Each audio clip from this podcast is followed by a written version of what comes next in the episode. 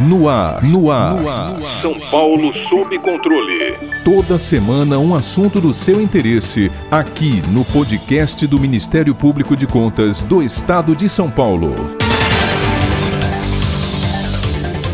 Há pouco mais de um mês, o Congresso Nacional recebeu a proposta de emenda à Constituição 23 de 2021, que visa o parcelamento no pagamento de precatórios de maior valor a partir de 2022, abrindo espaço para novos gastos no orçamento. Precatórios são documentos que judicialmente atestam dívidas que o ente público municipal, estadual ou federal possui com pessoas físicas ou jurídicas. São dívidas oriundas de condenações judiciais definitivas, isto é, que não suportam mais nenhum tipo de recurso e que devem ser pagas pelo governo. Cabe à entidade devedora a inclusão do valor fixado em sentença na previsão orçamentária do próximo exercício financeiro. Pela PEC 23 de 2021, os precatórios da União com valores superiores a 66 milhões de reais poderão ser pagos em 10 anos, sendo 15% à vista e o restante em parcelas anuais. Com o fracionamento dos débitos, o governo quer que tais despesas se compatibilizem a regra do teto de gastos. Em 2021, cerca de 54,4 bilhões de reais serão gastos com pagamento de precatórios. Para 2022, a estimativa para a quitação das condenações em sentenças judiciais supera a soma de 89 bilhões. O governo calcula uma economia total de 33 bilhões e meio de reais no próximo ano, caso a PEC seja aprovada. Para tratarmos dessa matéria tão sensível e de ampla repercussão social, convidamos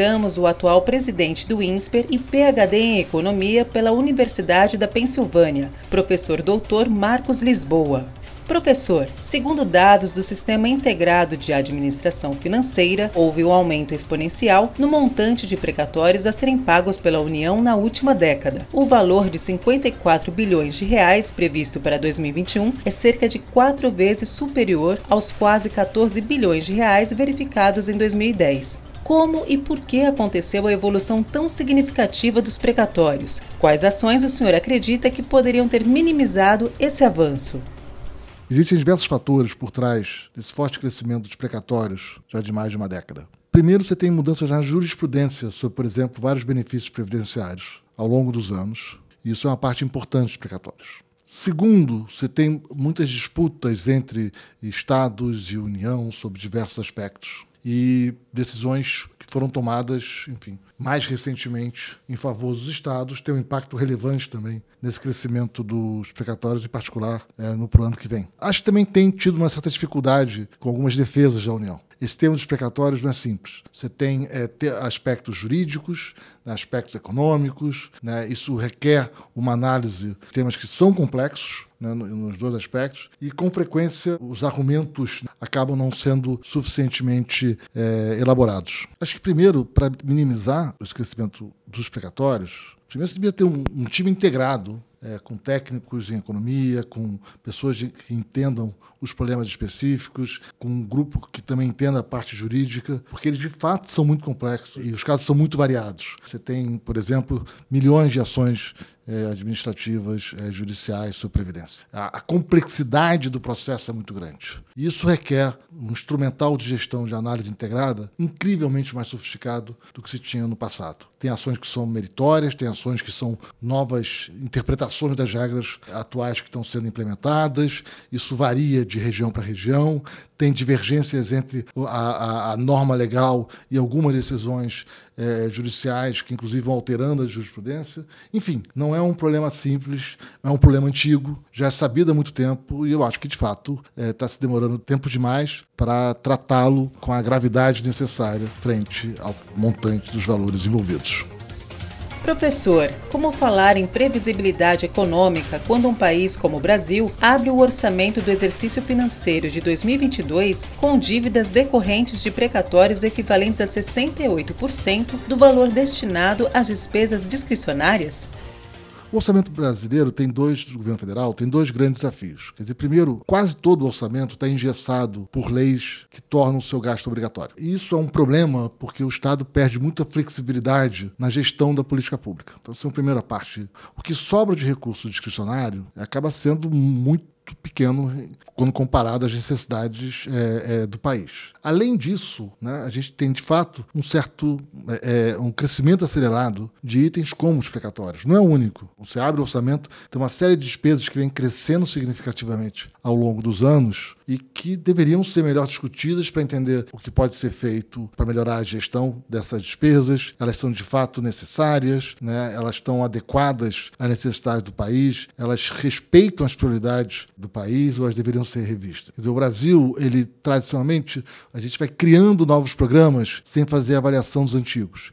E você tem uma sobreposição de programas, por exemplo, na área social, que procuram atingir o mesmo público para temas semelhantes, mas são programas diferentes. E a gente nem avalia adequadamente se tem um, um programa mais eficaz do que o outro. Talvez se eu fechar um programa e transferir o dinheiro para o segundo, eu consigo resultados sociais muito melhores, mas isso não aparece na agenda. Você vai empilhando programas, e isso leva a esse impressionante engessamento do orçamento público no país. O caso dos precatórios até tem uma certa previsibilidade. Né?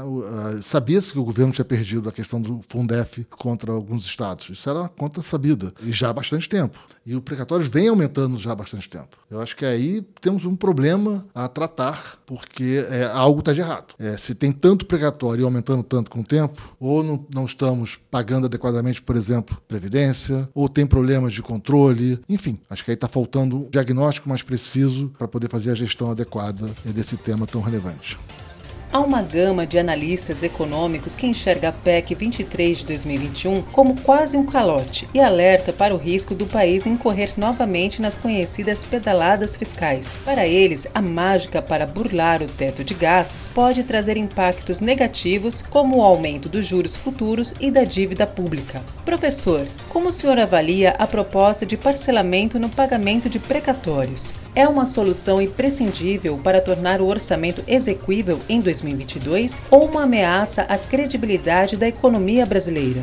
O teto de gastos tem sido tema de muitas controvérsias no debate, mas aqui eu acho que a gente tem que dar um passo atrás. Passo atrás é por que a gente precisou adotar algo como um teto de gasto no Brasil pelo crescimento da despesa obrigatória. É um crescimento que vem de anos bem acima do crescimento do PIB do país, da riqueza do país. E acho que o objetivo do teto é falar: olha, é, se o crescimento continua nessa velocidade, nós podemos ter problemas com a sustentabilidade das contas públicas. Isso pode gerar um grave desafio para o país. E a gente pode, inclusive, não ter recursos para programas sociais muito importantes. Então, vamos tentar discutir prioridades. Vamos ter um teto de gasto para que a sociedade sente à mesa, representada no Congresso, no Executivo, e analise quais devem ser as prioridades. Olha, eu quero gastar mais aqui, então vou gastar um pouco menos ali, porque aqui eu vou ter um impacto social, por exemplo, bem maior. O objetivo do teto foi trazer a, a conversa sobre orçamento para uma conversa consistente, consistente e sustentável. O que a gente vê com frequência, no entanto, é que em vez da conversa caminhar para o entendimento de prioridades, escolhas, dilemas, procura evitar o teto. Fala, olha, eu tenho uma despesa aqui que eu não esperava, então né, vamos botar ela para fora do teto. Mas se a gente continuar com esse caminho, a gente vai